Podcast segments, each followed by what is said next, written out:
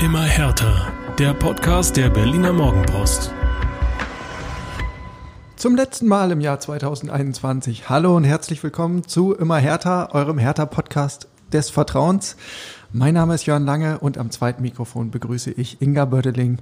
Und ihr kennt das inzwischen. Sie steht mir gegenüber mit gelber Mütze, mit Schal, mit Strickjacke, denn es ist lausig kalt bei uns im Podcast-Stübchen. Hallo Inga. Hallo Jörn, ich möchte das auch hinterlegt haben. Das ist heute hier Aufnahme unter erschwerten Bedingungen. Ja, Bitte das also zu berücksichtigen. Das, das Zähneklappern, das machen wir dann in der, in der Post-Production. Filtern wir das einfach raus mit okay. so Tool. Gibt es bestimmt. Jo, zu, wir machen einen kleinen Rundumschlag zum Jahresausstand, ähm, aber gar nicht zu weit rückwärts gewandt. Natürlich sprechen wir über ein paar prägende Momente, die das Jahr ähm, ausgezeichnet hat haben. Ähm, aber es gab auch gleich wieder frischen Stoff, noch kurz vor Weihnachten. Inga, du zitterst ja wirklich. Ihr zieht jetzt auch gerade irgendwie an meinen Füßen, also es ist äh, wirklich spaßig heute. äh, nein, Freddy Bobic hat sich kurz vor Weihnachten nochmal zu Wort gemeldet, im Club TV, muss man sagen, und äh, sehr, sehr kritische Worte gefunden zur Situation bei Hertha BSC. Da ist er also sehr hart mit Hertha ins Gericht gegangen. Natürlich sprechen wir darüber. Ähm, wir werfen auch einen Blick auf die Wintertransfers, die bevorstehen oder vielleicht auch nicht. Ähm, wir schauen auf die Weihnachtsschnappschüsse der Hertha-Stars und sprechen natürlich auch über die Stadiondebatte, die ähm, jetzt kurz vor der Mitgliederversammlung im Januar neues Futter bekommen hat. Äh, Stichwort Brandenburg. Stichwort Brandenburg scheint wieder eine Option zu werden, zumindest theoretisch. Auch darüber schnacken wir ein bisschen ausführlicher. Aber liebe Inga, steigen wir doch mal ein mit den Momenten des Jahres im Hertha-Kosmos. Was ist bei dir hängen geblieben? Boah, ja, damit überrollt es mich natürlich jetzt. Ja. Was ist bei mir hängen geblieben? Ich, ich würde sagen, an allererster Stelle die Hoffnung, dass es besser wird. Und zwar verbunden mit einem Testspiel in malerischer Kulisse in Innsbruck gegen den FC Liverpool. Und äh, einer Vorstellung, die wirklich Mut machte für die kommende Saison, der ja dann leider dann sehr schnell einen Dämpfer erfuhr. Aber das war schon, schon ein feines Ding. Du im Trainingslager, ja. ne? Und das ist ja ohnehin der Trend, den wir in diesem Jahr festhalten können.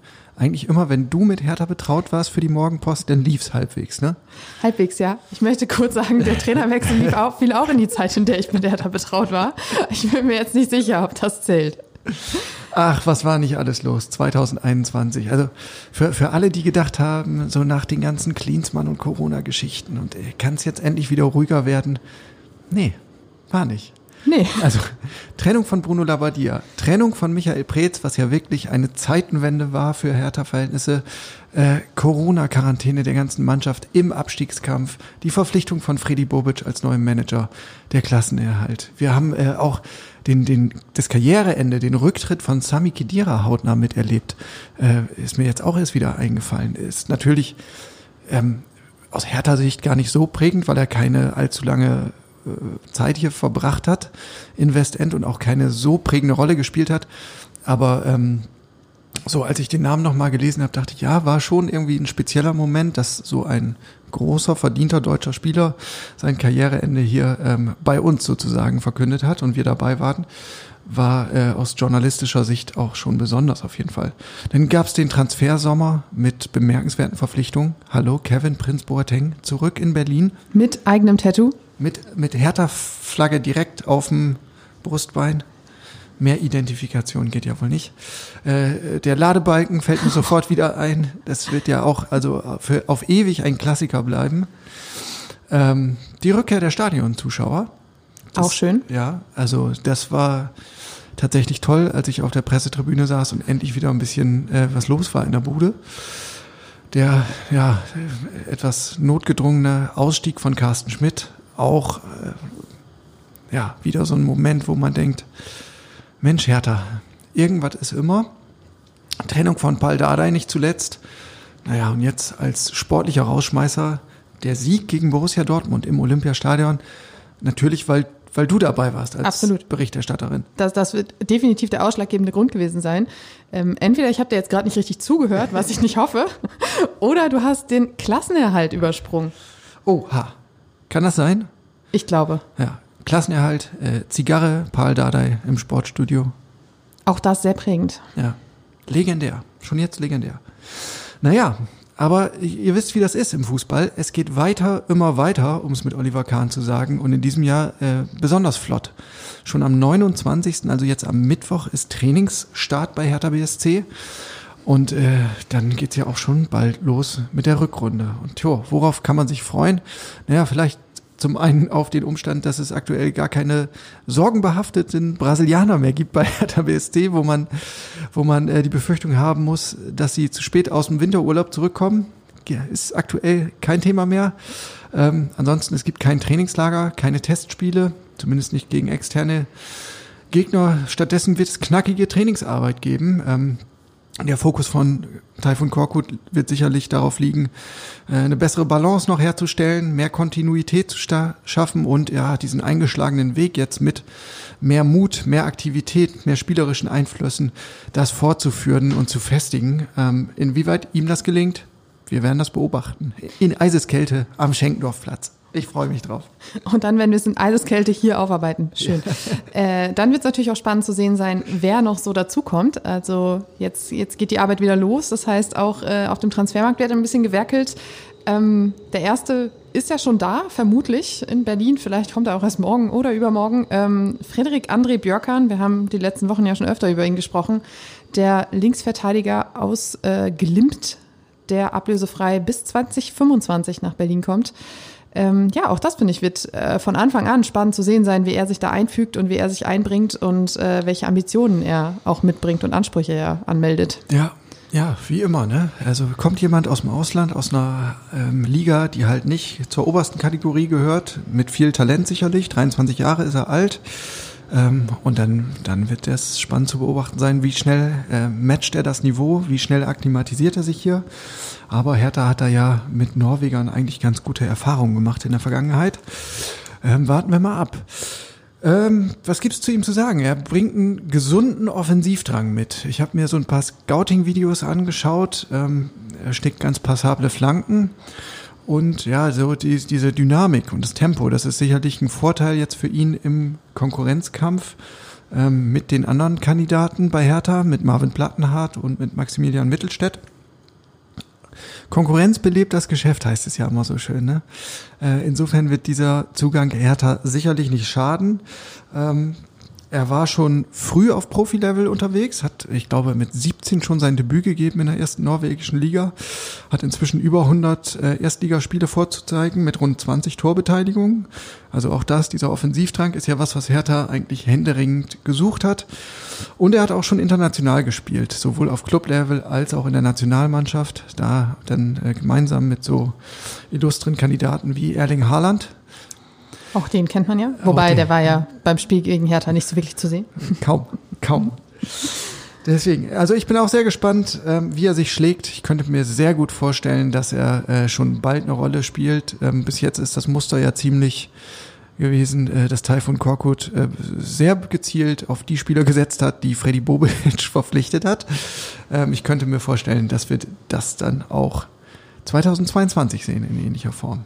Aber bei ihm ist es ja jetzt so, es passt ja auch. Also er verkörpert jetzt halt einfach schon genau das, was äh, Hertha zeigen will, was Hertha machen will. Nicht mehr so viel Passivität, sondern mehr Offensivität. Offensivität, ist das ein Wort? Ja, ist ein schönes Wort. Okay, gut. Schlage schlag ich mal vor für einen Duden. Schade. Offensivität. Jedenfalls äh, ist so, so ein bisschen die Handschrift halt erkennbar. So wollen wir spielen und deshalb haben wir dich geholt, weil du genau da reinpasst. Und äh, das ist natürlich schon ein Vorteil, den er hat. So wie bei DOC-Volk damals. Du bist kein Fan und ich glaube, du wirst auch kein Fan mehr. Nein. Also ähm, ein interessanter Transfer. Ähm, ich bin gespannt. Interessant waren auch die Worte von Freddy Bobic jetzt kurz vor Weihnachten. Ähm, bemerkenswert auch deshalb, weil ähm, die Ausführungen nicht in einem Interview mit irgendeinem Fremdmedium zustande kamen, äh, wo, wo dann ja auch manchmal so gezielt, ja, die die brisante Passage irgendwie rausgezogen wird oder forciert wird, ähm, was denn oftmals gar nicht so im Interesse des Clubs ist. Ähm, nein, es war im Club TV. Ähm, und damit halt wirklich so, ja, selbst gewählt und ganz bewusst auch platziert. Und Freddy Bobic hat im Gespräch mit Lena Kassel äh, kein Blatt von Mund genommen und hat ziemlich, ziemlich schonungslos abgerechnet oder analysiert, muss man vielleicht besser sagen, Er hat unter anderem gesagt, über seine ersten Eindrücke im Club, bei Hertha war es wie auf dem Amt. Das haben wir immer so gemacht, also machen wir weiter so. Man ist fast eingeschlafen. Ja, und das ist ja auch deshalb krass, ähm, weil man ja sagen muss, äh, zu dem Zeitpunkt, als Freddy Bobic bei Hertha angedockt hat, da waren ja schon ein paar ähm, neue Köpfe am Werk und haben eigentlich versucht, frischen Wind reinzubringen. Also wie, wie muss man diese Aussage jetzt verstehen, Inga? Zumal Carsten Schmidt ja wirklich im Dezember letzten Jahres angetreten ist, um genau alles das umzukrempeln. Und dann kommt Freddy Bobic ein gutes halbes Jahr später und es ist immer noch so. Also da ist ja auch ein bisschen fraglich, was ist passiert in dem halben Jahr, beziehungsweise warum ist offensichtlich nichts passiert. Ja. Oder er berichtet über Zustände, die vielleicht waren, bevor er kam, wobei das nicht so viel Sinn macht, weil er wirklich sich ja auch darauf bezieht, wie es bei seinem Amtsantritt war. Und der einzige, der halt noch bleibt, den man damit irgendwie leicht attackieren könnte, wäre halt Paldadei. Ja, also er, er hat das tatsächlich ähm, so formuliert, dass es nicht nur auf den Sport gemünzt sein kann. Es ging so ein bisschen um die ganze Kultur im Club, aber ähm, für mich ist das irgendwie nicht so wirklich schlüssig. Also du hast Preetz, Michael Preetz ist längst weg. Das heißt, äh, nach dessen Abgang ist ein Vakuum entstanden und es mussten sich Dinge neu sortieren. Sprich, da kann ich mir einfach nicht vorstellen, dass Sachen immer so weiter nach Schema F gemacht wurden. Carsten Schmidt war da. Schon vor ein paar Jahren ist Paul Keuter gekommen als Mitglied der Geschäftsleitung oder Führung. Äh, Geschäftsleitung muss es heißen, ähm, und steht ja auch für Veränderung und für, für Transformationsprozesse. Arne Friedrich als Sportdirektor, auch jemand, der irgendwie einen, einen, frischen Blick von außen reingebracht hat. Also eigentlich hatte man so das Gefühl, es sind doch schon ganz viele Köpfe gekommen, ähm, die was verändern bei Hertha, aber irgendwie scheint da nicht so richtig Bewegung reingekommen das, zu sein. Das Einzige, was ich mir wirklich vorstellen kann, ist, dass du hast gerade das Wort Machtvakuum benutzt und dass es vielleicht wirklich so war, dass sich in diesem Machtvakuum niemand so wirklich getraut hat, innovativ voranzugehen und zu sagen, wir machen das jetzt anders. Und Hertha war in äußerst unruhigen Gewässern unterwegs. Man hatte den äh, Abstiegskampf, man hatte dann noch diese Corona-Quarantäne, man hat einen Trainerwechsel gehabt, eine Managerentlassung. Das heißt, vielleicht war man sich auch so ein bisschen, ja, wir machen es jetzt lieber so, wie wir es bislang gemacht haben, bevor wir uns jetzt hier komplett vor die Wand fahren. Also es ist irgendwie so die einzige Erklärung, die ich noch habe, ja. um das so ein bisschen, ähm, ja, auch auf die breite Ebene ja. zu, zu sehen. Auf der anderen Seite Carsten Schmidt und Machtvakuum. Hm. Auch schwierig, ne? Auch schwierig, ja. Und am ehesten, also ich, je, länger ich dieses Gespräch gehört habe, desto mehr hatte ich den Eindruck, ja, es geht schon vor allen Dingen um Paul Dardai und um so eine gewisse Bequemlichkeit oder so eine ja, Selbstüberzeugung, die eher eine Selbstüberschätzung ist. Ähm, weil es wurde auch nochmal explizit moniert, ähm, dass die Spielweise von Hertha BSC viel zu passiv gewesen sei unter Dardai, dass es keine Weiterentwicklung gegeben habe. Das sind ja Kritikpunkte, die nicht neu sind. Die gab es schon zum Ende ähm, der ersten Amtszeit von Paul Dardai. Und ähm, auch darüber haben wir hier im Podcast schon manchmal gesprochen, dass Paul Dardai ja viele Qualitäten hat, auf jeden Fall. Aber er durch das, was, was er erreicht hat, bei und mit Hertha BSC auch so eine gewisse, ja, vielleicht ist es wirklich so, eine, so ein Hauch von Selbstherrlichkeit hat, ähm, dass er sagt, ja, äh, ich habe aber das und das erreicht mit meinen Methoden und erzählt mir nichts. Ich bin derjenige, der seinen Kopf hinhalten muss und äh, ich habe das in der Vergangenheit auch geschafft mit meinen Methoden, also lasst mich mal nur machen und oder redet mal, ähm, ist mir egal, ich mache so, wie ich es für richtig halte. Und das ist vielleicht ähm, so eine Gemengelage gewesen, die ja nicht der beste Nährboden für, für eine Weiterentwicklung ist. Ne? Vielleicht war es bei Freddy Bobic ja auch wirklich so, ähm, dass er immer wieder gegen irgendwelche Widerstände und Wände gerannt ist und irgendwann so frustriert war, dass es eben nicht so schnell vorangeht mit der ähm, Erneuerung, wie er sich das vorgestellt hat. Deshalb hatte ich nämlich jetzt auch den Eindruck bei diesem äh, Interview, dass er sich einfach sehr viel Frust von der Seele reden musste. Also, dass er wirklich gesagt hat, okay, jetzt muss das einfach nochmal alles raus, bevor wir ins Jahr 22 starten und sagen, okay, jetzt wird alles besser und jetzt packen wir es wirklich an. Und ähm, dann ist es ja vielleicht auch gar nicht so notwendig, wirklich einen Adressaten zu finden, sondern es war vielleicht wirklich bei ihm so, er kam zu Hertha, hat gesagt, okay, wir wollen jetzt hier ordentlich wieder aufwärts gehen und dann hast du Ideen und rennst aber irgendwie überall gegen verschlossene Türen. Und äh, da ist es ja fast egal, wer dahinter saß. Ja. Und sowas ist ja denn in, in dieser Konstellation irgendwie kein, kein Ausrutscher oder keine Übersprungshandlung, sondern ganz bewusst lanciert. Ne? Also nochmal so ein großes Hallo wach in den ganzen Club ähm, jetzt ist hier weht, weht ein neuer Wind tatsächlich. Ähm, das ist ja was, was er bei seinem Amtsantritt im Sommer schon gesagt hat. Wir wollen eine, eine andere, eine neue Leistungskultur etablieren. Das hat ihm ähm, schon immer offensichtlich gefehlt bei Hertha, bei der ähm, Diagnose so aus der Ferne. Und im Sommer, ja, war das noch so eine, so eine etwas kryptische Worthülse und jetzt füllt er das tatsächlich mit Leben und ähm, ja, fordert halt, ne? stellt Ansprüche, formuliert Ansprüche an alle Mitarbeiter und ähm, steht halt wirklich für diese gelebte Veränderung. Äh, ich bin manchmal ein bisschen überrascht, wie schonungslos er das formuliert, weil er ja auch weiß, ähm, wie Berlin als Medienstandort tickt und wie schnell einem sowas um die Ohren fliegen kann, wie schnell sowas Unruhe schüren kann. Ähm, ich habe aber den Eindruck, er ja, geht einfach in dem Selbstbewusstsein damit, damit raus, ähm, sagen, ey, das ist einfach offen und ehrlich und wir brauchen hier nicht um den heißen Brei herumzureden, sondern jetzt ist Zeit für Tacheles. Ja, und eigentlich ist der Zeitpunkt ja auch ganz klug gewählt, um genau solche ähm, ja, Aussagen wirklich rauszuhauen, weil er eben nicht irgendwie zwischen zwei Spielen, in denen es gerade vielleicht sowieso noch nicht so läuft oder bei denen der Aufwärtstrend halt sehr brüchig ist, ähm, damit kommt, sondern er macht es halt in der Winterpause, in der erstmal ein bisschen Ruhe herrscht, in der erstmal gearbeitet wird, in der zwei Wochen Zeit sind, bis das nächste Spiel ansteht. Und damit kann er vielleicht auch mehr erreichen, weil all diese Aussagen halt mit mehr Ruhe wahrgenommen werden und nicht eben zwischen zwei Spielen oder einer englischen Woche, in der dann plötzlich alles sich darauf forciert. Ja. Auf jeden Fall. Es gab noch weitere äh, prickelnde Zitate, muss man sagen. ähm, er hat zum Beispiel auch moniert, meines Erachtens wurde der Klassenerhalt zu laut gefeiert. Die Pflicht wurde geschafft, da muss man aber nicht die Riesenparty machen. Da frage ich mich, liebe Inga, wo hast du denn mit der Mannschaft gefeiert?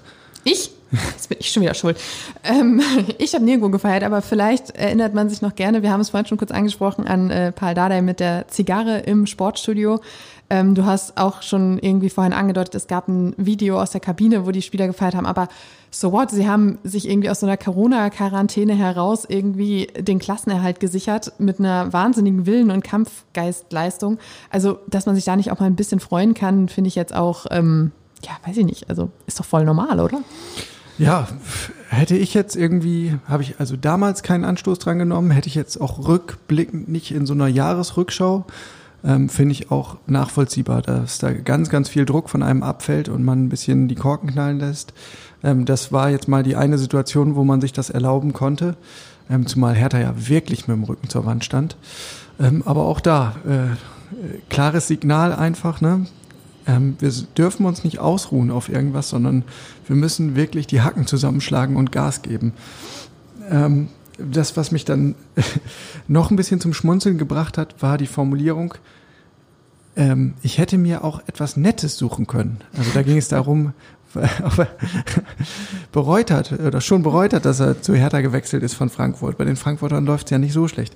Ähm, da sagte er also, ich hätte mir auch etwas Nettes suchen können, aber das meinte er nicht despektierlich, sondern nach dem Motto, ähm, ich hätte mich so ins gemachte Nest setzen können. Ich hätte zu einem Club gehen können, wo alles mehr oder weniger läuft. Das wollte er aber nicht, ne? sondern er wollte gerade jetzt äh, auch von dem Hintergrund 50 Jahre alt geworden, ähm, nochmal richtig was bewegen und einen Verein ganz neu aufstellen, äh, viele Weichenstellungen vornehmen ähm, und wirklich Dinge verändern, also ein Projekt entwickeln. Er sagte, ich wollte genauso eine Aufgabe, und auch da fand ich die Formulierung bemerkenswert. Ähm, was ist das Spannendste, was es im europäischen Fußball gibt? Also seine Ausgangsfrage. Das, äh, das hat ja schon wieder einen Hauch von Klinsmann, aber natürlich auf einem ganz anderen Level. Also da wollen wir jetzt auch nicht Äpfel mit Birnen vergleichen, aber äh, natürlich zuckt man immer ganz kurz, wenn man sowas hört. Ja, aber es ist auch so ein bisschen die Rhetorik, die er äh, reinbringen will. Ne? Ähm, er versucht immer so ein bisschen zu sagen, ja, ihr macht euch alle über Hertha lustig, ähm, hier herrscht immer Chaos, wir werden als Chaos-Club bezeichnet. Er sieht das halt nicht so, sondern er sagt halt, hier liegen so viele Chancen offen, um was zu entwickeln, was wirklich gut sein kann. Und ähm, ich finde, da, das sieht man an genau solchen Aussagen irgendwie, dass er das alles sehr positiv sieht und eben nicht so negativ, wie es mittlerweile irgendwie doch allgemein wahrgenommen wird. Ja, tatsächlich. So, und wenn wir denn schon im Veränderungsprozess sind, dann gehören natürlich die Transfers dazu. Ähm, jetzt im Januar ergibt sich wieder die Chance, Spieler zu verkaufen und Verstärkungen einzukaufen. Ähm, zwei Kandidaten, die für einen Abgang in Frage kommen, sind relativ prominente Namen. Ähm, Chris Piontek und Luca Toussaint. Die sind aktuell wirklich, äh, ja, bestenfalls im Joker-Status unterwegs bei Hertha BSC und in dieser Funktion natürlich wertvoll. Das Problem ist, sie sind auch sehr kostspielig. Ne? Also äh, mal ganz davon abgesehen, dass Hertha 24 und 25 Millionen Euro Ablöse für diese Spieler bezahlt hat, ähm, verdienen die auch ein stattliches Gehalt. Und aktuell sind sie hinten dran. Ähm, offensiv, das haben wir in den letzten Wochen schon besprochen, setzt Taifun Korkut auf das Duo äh, Stevan Jovetic und Ishak Belfodil. Ähm, Davy Selke hat man auch noch in der Hinterhand. Und im zentraldefensiven Mittelfeld ist Santi Askasiba momentan in einer guten Position. Ähm, der hat halt zu Korkut auch schon ja, ein intaktes Verhältnis, weil sie sich aus gemeinsamen Tagen in Stuttgart kennen. Er ähm, versteht die Philosophie des Trainers vielleicht schon am besten und weiß am, am genauesten, was der Coach sehen möchte. Also der ist da klar im Vorteil. Dazu kommt Vladi Darida als Routinier und Dauerläufer, der eigentlich ja auch zuverlässig seine Leistung bringt. Ähm, der war zuletzt auch ähm, ja, Startelf-Kandidat. Aber trotzdem stellt sich dann ja die Frage, kann man sich das als Hertha BSC erlauben, diese Spieler abzugeben? Also angenommen, man würde einen Käufer finden, ähm, dann hätte man die Spieler von der Payroll, würde vielleicht auch noch ein bisschen Ablöse einspielen, nicht so schlecht. Aber kommt man ohne beide klar? Gibt der Kader das her? Naja, eigentlich hast du ja gerade die größten Pro-Argumente schon genannt, ähm, weil so wirklich das gebracht, was man sich von ihnen erwartet hat, haben sie beiden ja nicht. Also weder Piontek, der irgendwie jetzt noch nicht so die wahnsinnig vielen Tore gemacht hat, die man sich wirklich erhofft hatte, und Toussaint ist in den letzten Wochen und Monaten auch immer mehr als er äh, Wackelkandidat aufgefallen, als, als der Stabilisator, den man sich halt wirklich gewünscht hat. Und ähm, ich würde jetzt also wirklich mal ganz äh, unemotional und ähm, plump sagen, also es ist halt verzichtbar. Also beide sind verzichtbar. Und ähm, man hat hinter Belfodil auch noch Davy Selke, der auch immer mit einer ganz gehörigen Portion Emotionen kommt, die Piontek manchmal einfach fehlen. Und von daher sehe ich da eigentlich nicht die, die ganz großen Bedenken. Hm. Mauli da kann auch noch vorne reinrücken. Auf der anderen Seite, wer spielt dann eigentlich auf dem linken Flügel? Naja, vielleicht der Zugang, der dann kommt. Richtig. Oder Suat Serda, der das ja auch schon gemacht hat. genau, Serda auch ein Kandidat, der theoretisch auf der 6 spielen kann. Kevin Prinz Boateng mit Abstrichen. Niklas Stark und Martin Dardai könnten da vertretungsweise auch mal aushelfen. Also ja, eine, eine, eine etwas knifflige ähm, Situation vielleicht für den Manager. Ich glaube, es steht und fällt dann alles mit den Angeboten, die tatsächlich da sein werden. Und da fällt es mir schwer, irgendwie eine seriöse Prognose abzugeben äh, in Corona-Zeiten. Also ähm, bei Piontek wurde schon Galatasaray Istanbul gehandelt, glaube ich, und zuletzt jetzt Turin, äh, nicht Juventus. Ähm, bei Toussaint weiß ich gar nicht mehr, erinnere ich jetzt aus, aus ähm, Stehgreif keinen potenziellen Abnehmer, aber das heißt ja noch nichts. Und wir haben ja auch im Sommer gesehen, dass gefühlt alles passieren kann oder eben nichts. Also. Genau. Ähm, was Freddy Bobic schon hat durchblicken lassen, ist, dass tatsächlich die Fährte zu Marc Oliver Kempf vom VfB Stuttgart relativ heiß ist. Das allerdings nicht jetzt im Winter, sondern ähm, der Vollzug wäre, wenn, dann im Sommer, ähm, 26 Jahre alt, Innenverteidiger, wie gesagt, vom VfB Stuttgart. Ähm, nicht ganz neu, das Gerücht gibt es schon länger und Bobic hat dazu gesagt, Spieler, deren Verträge auslaufen und die Qualität besitzen, sind immer spannend. Er ist ein Spieler, der sicherlich auch interessant ist. Also auch wieder dieses typische Bobic-Muster, gerne äh, ablösefreie Spieler holen. Ähm, naja, wird natürlich auch äh, sicherlich Einfluss haben auf die Zukunft von Niklas Stark ähm, bei Hertha BSC. Dessen Vertrag läuft ja im Sommer aus. Angenommen, ähm, man einigt sich mit Marc-Oliver Kempf jetzt schon im Winter und weiß dann, dass er im Sommer äh, hier in Berlin einschert, dann glaube ich, wird Niklas Stark auch so seine Konsequenzen ziehen und seine Schlüsse ziehen. Ein ganz anderes Thema, lieber, In lieber Inga, äh, ist wieder aufgepoppt, relativ unverhofft, nämlich die Stadiondebatte. Ähm, die ist ja nicht weniger wichtig, wenn es um die Zukunft von Hertha BSC geht.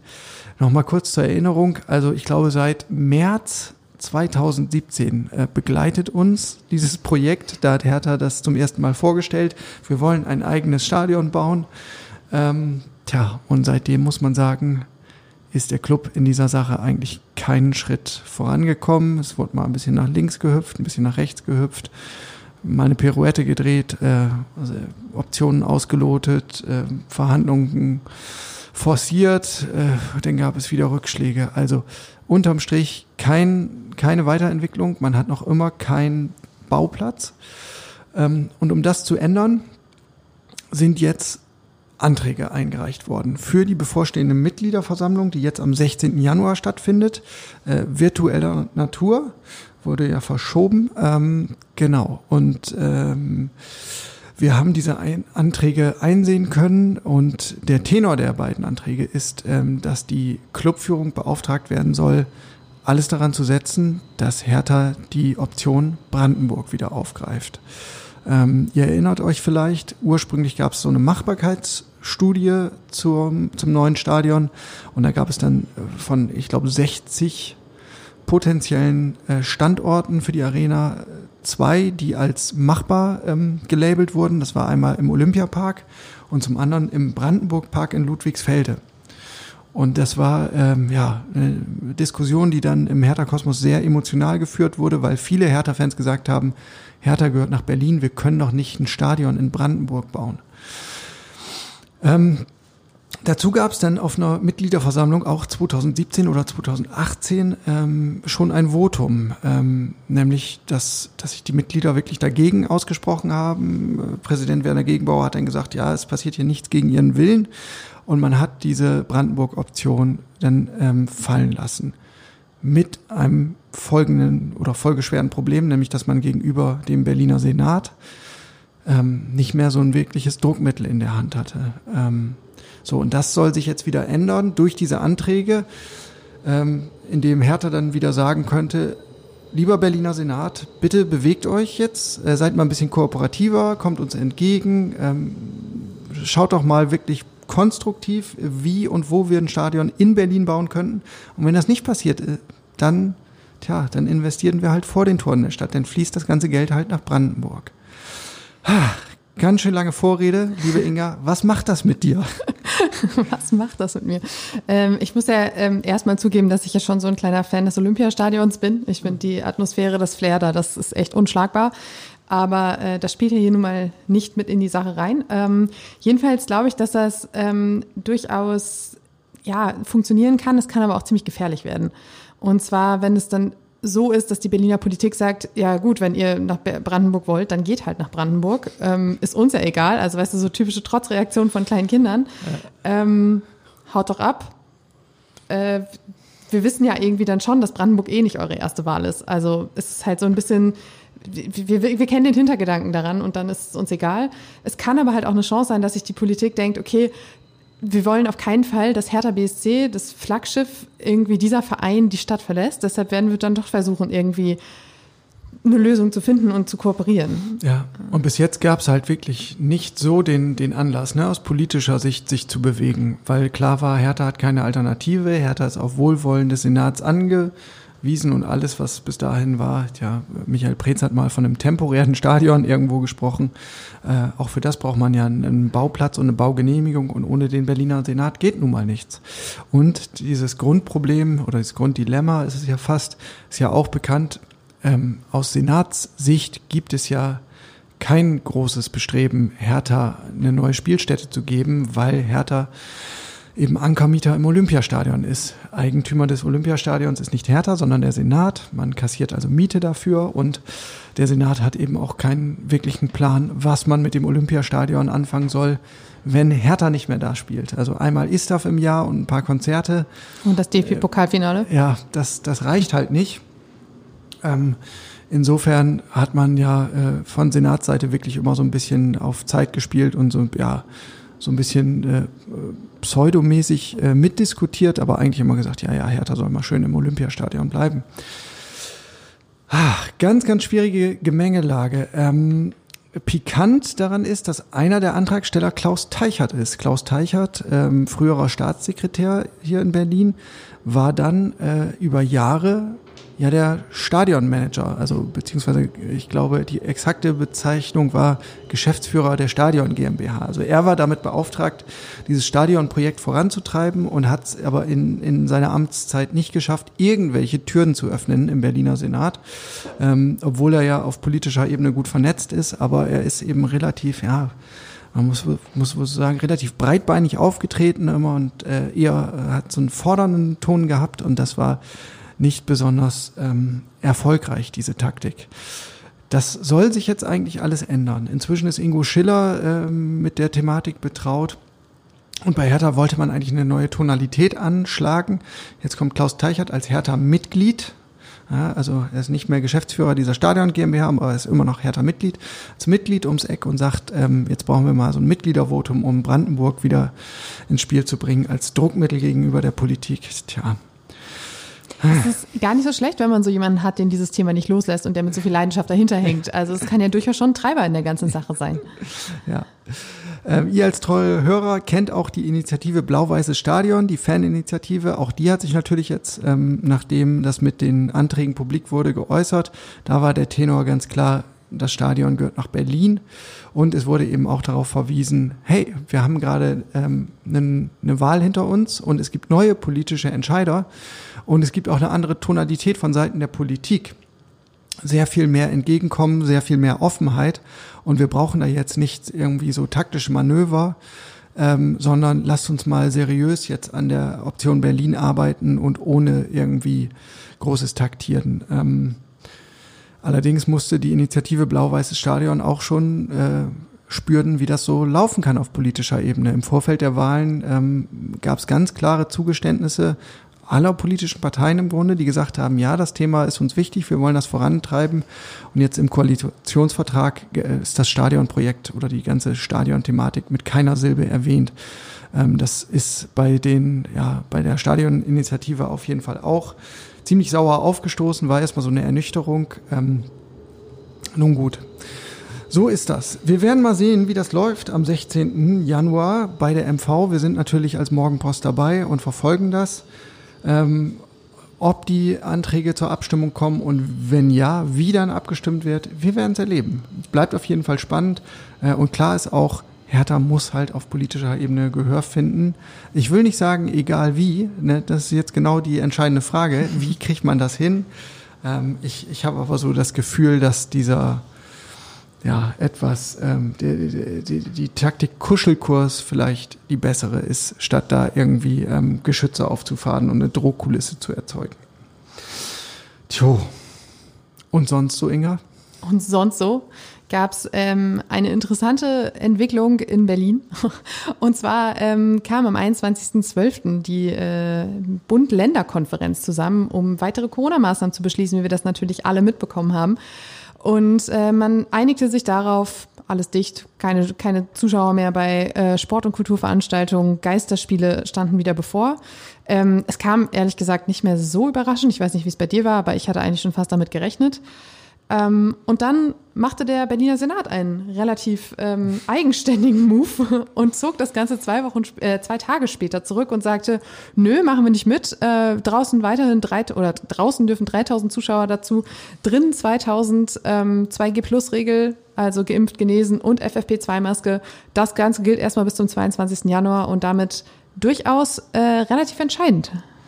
Tatsächlich, ne? Und äh, aus, aus äh, Berliner Fußballsicht heißt das ja, das Derby im Pokal wird aller Voraussicht nach doch mit Zuschauern stattfinden am 19. Januar im Olympiastadion, wenn auch nur vor schmaler Kulisse, aber immerhin besser als nichts.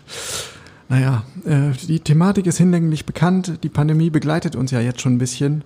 Für den Fußball ist das alles schmerzlich, die Zuschauereinnahmen fehlen, aber für die, für die bunten Sportarten, wie wir immer sagen, also die Handballer, Basketballer, Eishockeyspieler, Volleyballer, ist es halt noch viel wichtiger, ne? die Einnahmen ähm, der, der Hallenzuschauer zu haben. Im Fußball gibt es lukrative TV-Verträge, hochlukrative TV-Verträge. Die Millionen kommen halt auch über die Medieneinnahmen, ähm, so dass man das besser abpuffern kann. Ähm, aber für die anderen Sportarten ist es ein richtiger Schlag. Nichtsdestotrotz in Zeiten der Pandemie äh, sehr nachvollziehbar. Auch die DFL hat sich nochmal diesbezüglich positioniert und hat gesagt, naja, wir sehen ja auch, was mit der Omikron äh, Variante jetzt passiert. Wir sehen die Fallzahlen aus dem Ausland. Es ist schon okay, wenn wir vorsichtig sind. Ähm, aber natürlich geht das dann auch einher mit dem Verweis auf Unterstützung ähm, durch den Staat, gerade für die kleinen Sportarten, die nicht von den großen TV-Einnahmen profitieren. Ähm, Franziska Giffey, unsere neue regierende Bürgermeisterin, hat nochmal sich geäußert, ich zitiere kurz, wir haben uns entschlossen, hier maßvoll vorzugehen in Abwägung der Risiken und Schutzmaßnahmen. Ähm, es gehe ihr darum, Aktivitäten in Kultur, Sport oder Wirtschaft so weit wie möglich aufrechtzuerhalten, wenngleich unter eingeschränkten Bedingungen. Zitat, wir sind zu dem Schluss gekommen, dass das immer noch besser ist als die komplette Absage. Also 3000 im Olympiastadion zum Derby. Ich bin sehr gespannt, wie sich das anfühlt. Ich bin ehrlich gesagt noch ein ganz bisschen unsicher. Ich möchte jetzt nicht die Pessimistin geben, aber ich äh, bin mir noch unsicher, ob das tatsächlich so aufrechterhalten werden kann. Ähm, die Bund-Länder-Konferenz tritt, glaube ich, Anfang des Jahres wieder zusammen. Ähm, das Wort Lockdown schwebt irgendwie auch über allem wie so ein unheilvolles, äh, ja, was auch immer. Und äh, deshalb kann ich mir noch nicht ganz vorstellen, dass es tatsächlich so passieren wird, aber äh, uns bleibt nichts anderes übrig, als abzuwarten, so wie gefühlt die letzten zwei Jahre. Ja. Jetzt haben wir so viele ernste Themen besprochen. Wir haben aber auch noch ein bisschen was Launiges. Jawohl. Es gab, äh, ja, wie, wie herrlich, ne, dass Fußballer so Social Media Accounts haben und zu Weihnachten ist das immer ein, ein tatsächlich ein Fest, was man da für Einblicke sehen kann. Ähm, Kevin Prinz Boateng hat es besonders gut mit uns gemeint und hat, ja, ich sag mal, hocherotische, hocherotische äh, Fotokunst gepostet auf seinem Instagram-Account ähm, er selbst liegend auf seiner Angebeteten, halbnackt oder komplett nackt eigentlich, ne? Ich glaube komplett, ja. Versehen mit der äh, Botschaft Fröhliche Weihnachten oder Merry Christmas, ich weiß nicht mehr genau in welcher Sprache. Ähm, tja, äh, Chris Biontek hat ähm, Grüße gesendet von den Malediven in Bermuda-Shorts und Hawaii-Hemd, ganz leger. Wirkte so ein bisschen äh, gewollt, lässig. Marvin Plattenhardt hat geheiratet Ganz bodenständig, wie es mir scheint. Seine Sarah, ja. Da fand ich das Foto auch äh, wirklich relativ stilvoll. Äh, da war wenig von Protz zu sehen, wie auf anderen Weihnachtsschnappschüssen, wo es ja häufig so ein bisschen um mein Haus, mein Weihnachtsbaum, meine Frau geht. Äh, möglichst leicht bekleidet dann die Angebetete äh, bei Marvin Plattenhardt und seiner Sarah war das so ein, ja, doch eher stilvolles äh, Foto. Fand ich gelungen. Das zu den Weihnachtsfeierlichkeiten der Herr Taner. Ähm, dann hatten wir in der Vorwoche darüber spekuliert, ob Paul Dardai vielleicht einen neuen Job hat, nämlich bei Ferencvaros Bu Budapest. Inzwischen können wir sagen, nö, hat er nicht. ähm, Peter Stöger, sein, der Ex-Coach von Ferencvaros, ist zwar äh, weg, aber der Nachfolger heißt nicht Paul Dardai, sondern Stanislav Cherchesov. Bekannt aus der Bundesliga auch noch, früher Torwart bei Dynamo Dresden, äh, dann russischer Nationaltrainer längere Zeit. Ähm, der ist auf jeden Fall jetzt am Schlag. Und noch eine andere Trainerpersonalie, Kshetil Rekdal, Hertha-Legende seines Zeichens, ist neuer Coach von Rosenborg Trondheim und damit auch neuer Trainer von Per Schelbrett in Norwegen. Ähm, vorher hatte Rekdal den Zweitligisten Hamkam, Homkom, ich weiß nicht, wie man das im, Nor im, im, Norwegischen genau ausspricht, ähm, von der zweiten in die erste Liga geführt. Jetzt hat er also bei einem renommierten Topclub äh, angedockt. Mal gucken, wie er sich schlägt. Ich könnte mir vorstellen, wenn er da eine Erfolgsgeschichte schreibt, dass er dann auch perspektivisch als ein Kandidat für Hertha BSC interessant wird. Äh, ist ja, genießt ja hier nach wie vor einen sehr, sehr guten Ruf in Berlin. Ansonsten, liebe Inga, blicken wir doch kurz aufs neue Jahr. Was haben wir zu erwarten? 2022 mal wieder hochspannend für Hertha, oder? Wichtige Entscheidungen stehen an. Ich gehe definitiv davon aus. Also die letzten zwei, drei, vier Jahre waren nie langweilig, also wird auch 2022 nicht langweilig werden. Äh, zumal ja höchstwahrscheinlich im Sommer ein neuer Trainer kommen soll, der dann vielleicht auch ein bisschen länger bleiben soll. Es sei Was, denn. Du glaubst nicht an Taifun Korkut? Doch, selbstverständlich. Ich wollte, ich war gerade dabei, darauf hinzuführen. Es sei denn, äh, man versteht sich dann doch so gut, dass man sagt, wir machen im Sommer weiter. Äh, aber auch da bin ich mir unsicher, ob das dann tatsächlich die langfristige Lösung ist. Ähm, und ich denke, auch in der Mannschaft wird noch so einiges passieren. Du hast es vorhin schon angedeutet, wie es jetzt äh, im Winter angeht, aber auch im Sommer werden dann ja große Entscheidungen, Stichwort Niklas Stark zum Beispiel, anstehen. Also ähm, auch da bin ich mir sicher, es wird kein langweiliges Jahr mit Hertha BSC. Ganz sicher nicht. Und nicht zu vergessen, Stadionfrage. Auch Stadionfrage. da müssen dringend Weichen gestellt werden. Ich glaube, das hat mir Michael Preetz schon vor zwei Jahren im Winter im Interview gesagt. Aber Im nächsten Jahr müssen wir ganz, ganz äh, stark an der Stadionthematik vorankommen, ähm, sonst wird das ja alles nichts. Also ursprünglich sollte ja, wir hatten die Einladung ja schon zur Eröffnungsfeier 2025, also der Termin ist längst vom Tisch. Aber ähm, vielleicht wird es ja 2027 was oder sowas. Auf jeden Fall sollte jetzt langsam mal wirklich Bewegung reinkommen. Liebe Leute, das war's von uns für 2021. Wir melden uns wieder mit der nächsten Folge am 3. Januar. Kommt gut rüber. Wir wünschen euch einen guten Rutsch, ein gesundes neues Jahr.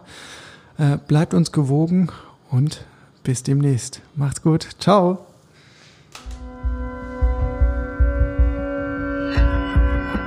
Immer härter. Der Podcast der Berliner Morgenpost.